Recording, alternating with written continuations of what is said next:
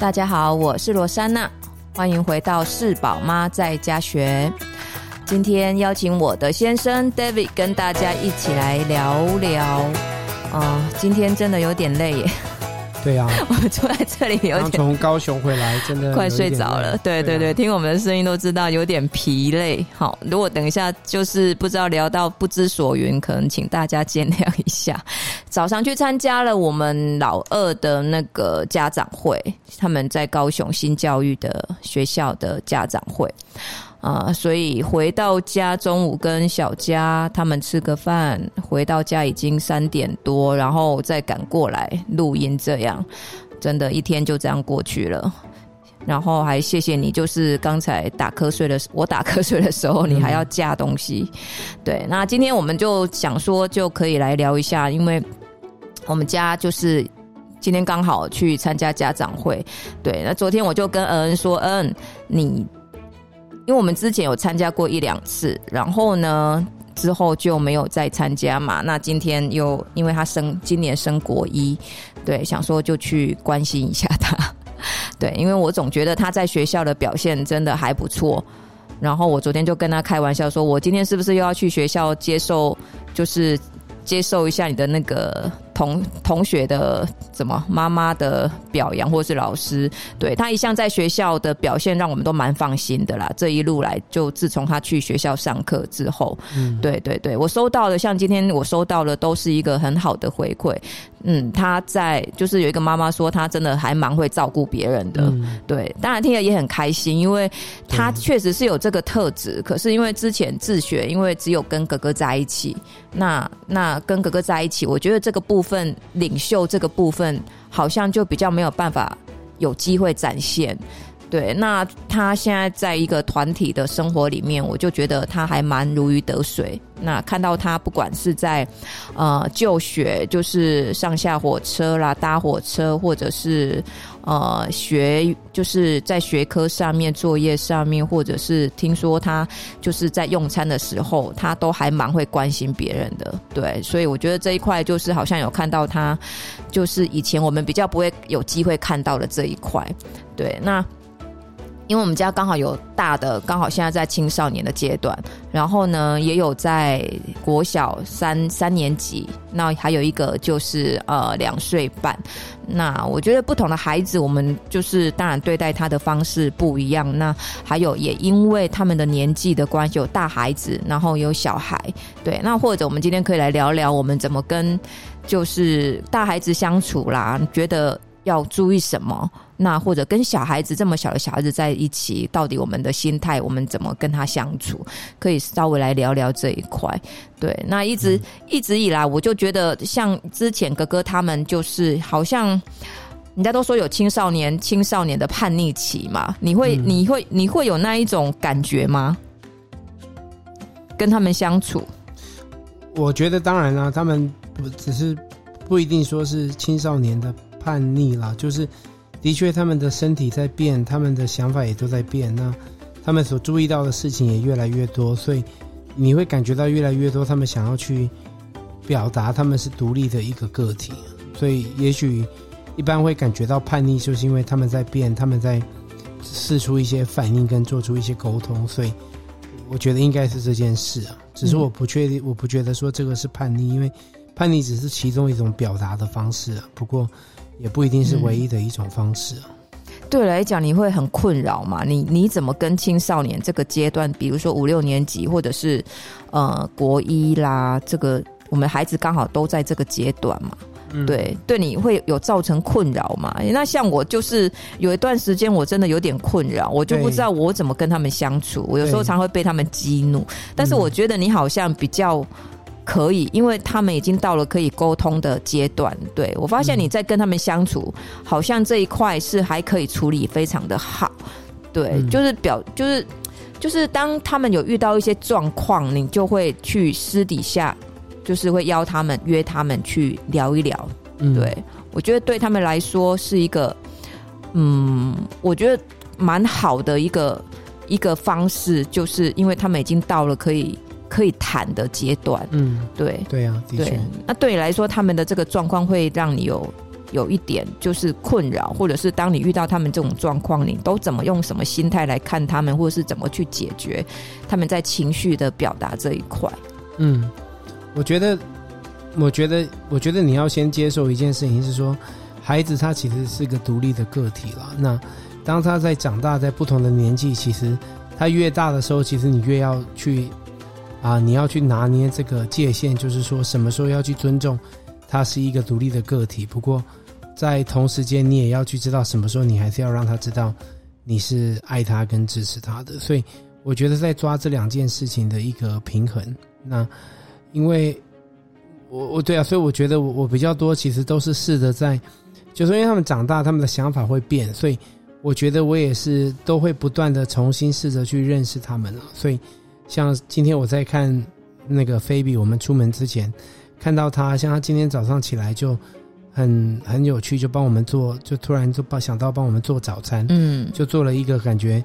就是说很 很，就是感觉很精致。女生做就是感真的很精致，水果啊，做蜂蜜，然后切一些调成果汁这样。对哈，那个那个那个像美容瓜，还把它切块，切块，就整个的呈现就很美，就觉得很那一个吐司就不是烤一片，就是把再把它切成四片，所以就很精致。那我就觉得哇，这个今天也感觉到说，哎、欸，女儿好像也也也长大了，所以我我就在想，他说那就是要再去重新再。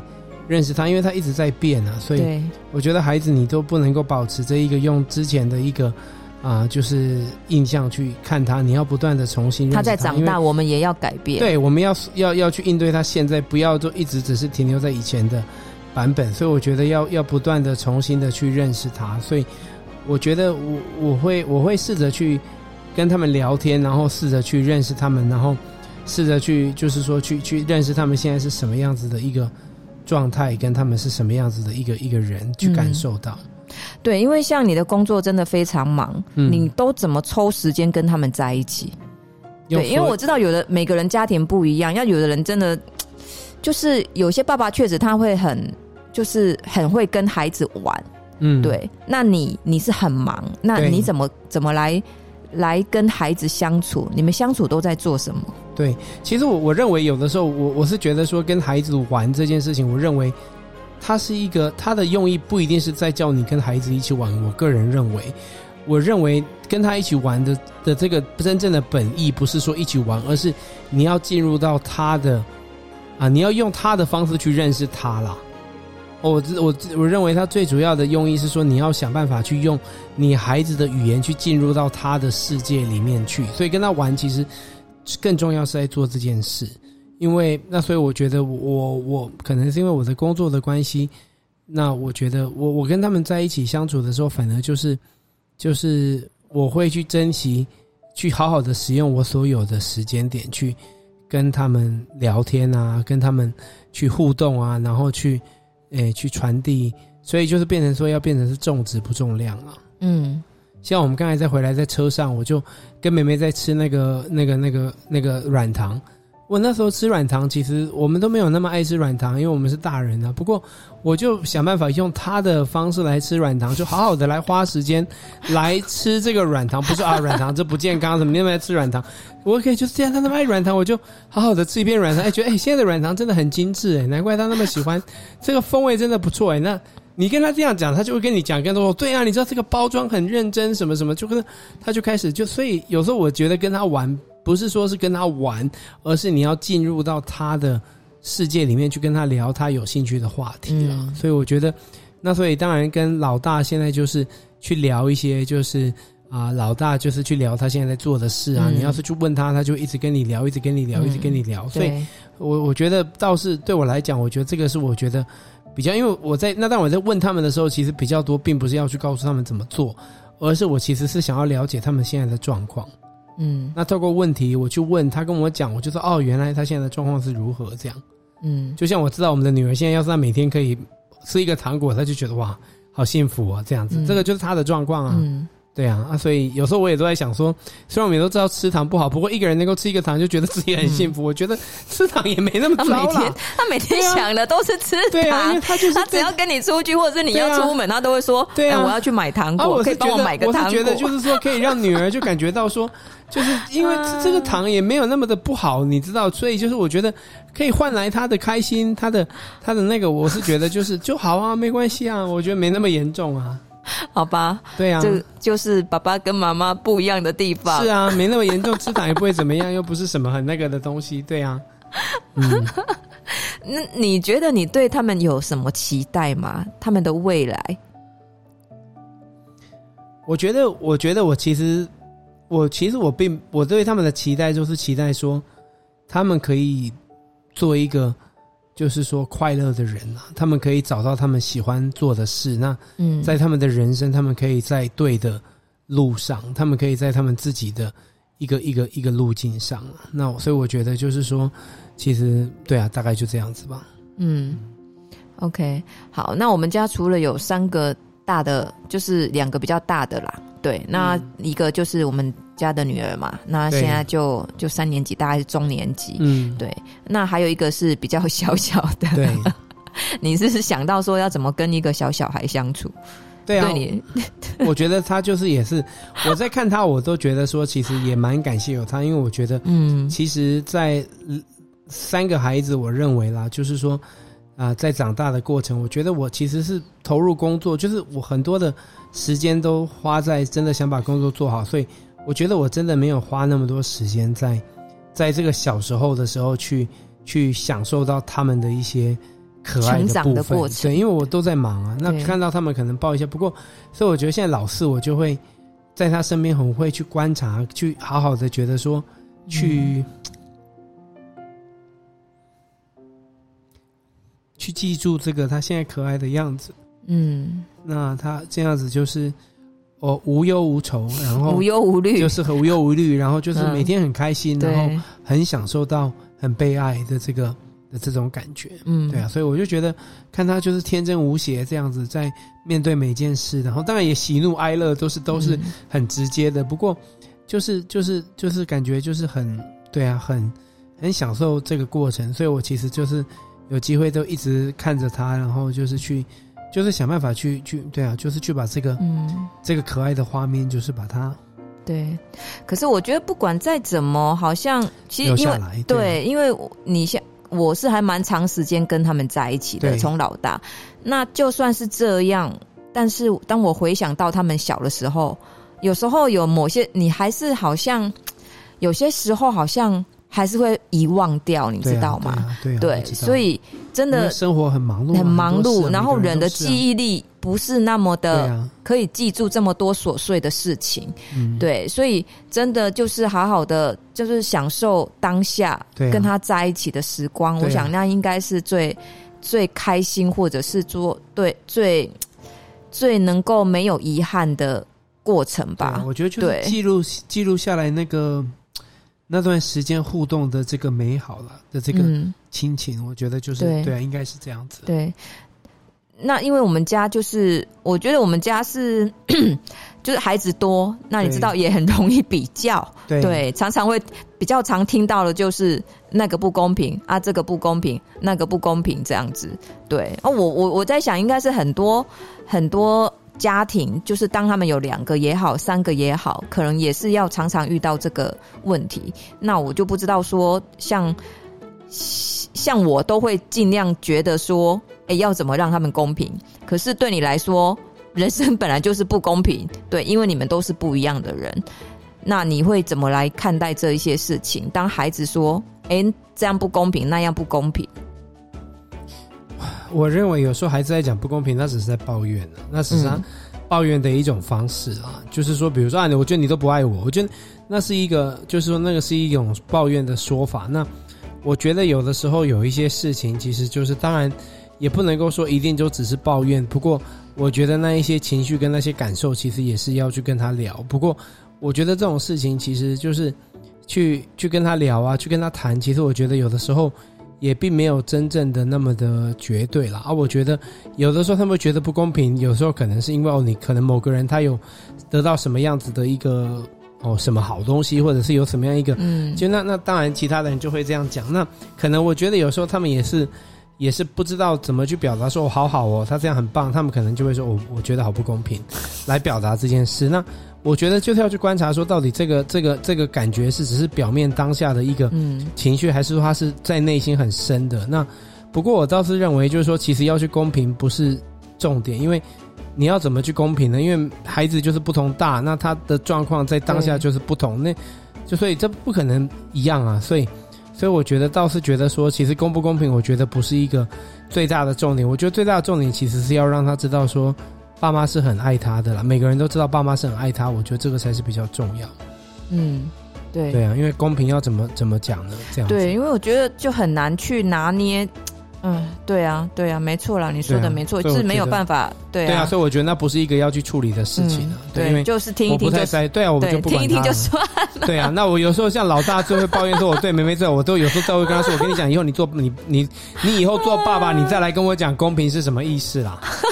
哦，就是你有女儿的时候，你再来跟我讲。呃、那因为因为就是，所以就是要让他们知道说，其实我反而会去跟他们讲说，就是那是你的认知是错的，因为你认为是不公平，不过是不一样。嗯，对啊。不过我是觉得讲这个也不是重点，我觉得重点是要让老大还是知道，爸还是很爱他的。嗯，所以对我们家现在的目前的家庭的状况，跟孩子相处的状况，你觉得你是满意的吗？氛围，我是觉得是啊，我觉得我跟我们孩子的相处都也还蛮好的了，对啊，那所以就是我觉得都都是都还 OK 的，对啊，嗯、对啊，我自己来看，我也觉得还蛮蛮好的。虽然说就是在过程里面，嗯、当然之前我有感受到，嗯，哥哥的一些比较叛逆的过程。对，原来发现那个只是他不喜欢风帆。我觉得他现在真的是好多了，他真的是，嗯，对，风帆不用去了之后，他现在整个人就生活再一次看，再一次看到他脸上有笑容，嗯，对，很有趣，嗯，但是。哎、欸，可是你很美的过程啊。对，但是他在上风帆之前，其实他还是很叛逆，你知道吗？对所以我才说人生是没有比较过，你不知道什么叫做幸福。有时候要经过考验。对，幸福是需要考验，是需要比较的。是，所以他在之前，他根本不知道他有自己有多幸福。是是。所以上了这个风帆课之后呢，是是是。然后他终于可以结束这个噩梦，然后他就知道原来对他来讲啊，多幸福呀！对对对对，所以我当然我觉得有。某个部分的叛逆，或者是也是有这个压力，嗯、就是说在上风帆课这一件事情。嗯、那在之前的压力是，我觉得他不知道自己有多幸福。对 哦，okay, 对，所以他每天这也是一种压力，他也是一种压力。他就每天把自己自己心里面想的，就是你知道，就是对，我觉得你这样讲没有说。他现在的确真的就比较感觉到幸福是什么。对，他知道他之前不知道，所以他就觉得他自己很惨。他现在觉得说不用去风帆就是等于幸福了，这样子。然后他现在好乐意自己去计划他的人生，他的他的运动时间，所以我确实有发现他真的整个人开心很多，对啊，对，然后变得比较有幽默感，嗯，对，所以有时候你在跟他会跟你聊天，聊他的音乐，他只要有做新的音乐，他就会寄给你听，对，所以所以这个过程，我觉得我们家的氛围是之之前真的是有一些像他之前是不是有一阵子都会。都会骂三字经，嗯嗯，对。那我就想说，为什么他要这样表达他的情绪？嗯，对，我记得我还有跟你说过，那我觉得有改善，就是你有真的有找他聊过这一件事情。对，对，那聊过之后，我发现之后，他就真的就改了，欸，嗯嗯，对。哇，对，我就觉得，哎，怎么没有？我忘记我跟他说什么了。对，那我就觉得，嗯，我觉得在这个部分是他是很需要父亲的角色。嗯真的好像是一个嗯比较大人的一个好像被对待的方式，嗯、那他就觉得被尊重吧，然后他可以跟你好好的聊一聊这一件事，嗯、那你也很慎重的跟他聊，对，那有聊过这一件事情之后。我发现他就没有再说了，嗯，就反而现在是老二开始了，对，嗯、但他不是很严重，就是偶尔你还是会听得到，嗯、对。那有时候你当然他们现在的心态就会觉得，哎、欸，很酷啊，嗯、我用这个来表达我的心情跟情绪，嗯、那别人听到应该觉得我很酷吧，嗯，对他自己自己的世界可能是这么想的，嗯、对。那他不知道别人怎么看他这一件事情，嗯、对。那或许你可能接下来你要跟他谈一下。嗯、其实我我真的必须讲一件事，就是说我 我在看。他们在说这些话的时候，我其实是觉得我没有觉得是那么的绝对很严重了。我我真的，因为我觉得他们也都还在探索他们是什么样的人，所以这些过程我其实也是喜欢给他们有一些空间，可以让他们去摸索了。嗯，哎，那当然，我觉得就是也是在必要的时候再跟他们聊一聊这样子。对，所以我觉得除了在那一段就是感觉到有一点叛逆的时期，那恩恩好像感觉没那那么情绪化。他一直、嗯、他本来的情绪就从小到大都很情绪化了。他连自己打电动玩具可以打到自己在那边摔东西，然后生气。然后 对他自己就觉得他他。很投入，很投入这一件事情。那、嗯、可是，在我们怎么在跟他相处过程当中，至少我觉得我们都是还算还蛮和乐，可以聊天、嗯、开开玩笑、谈心。是，对对对对对。那对我来说，我觉得现在这个过程，这个家庭的气氛的状况。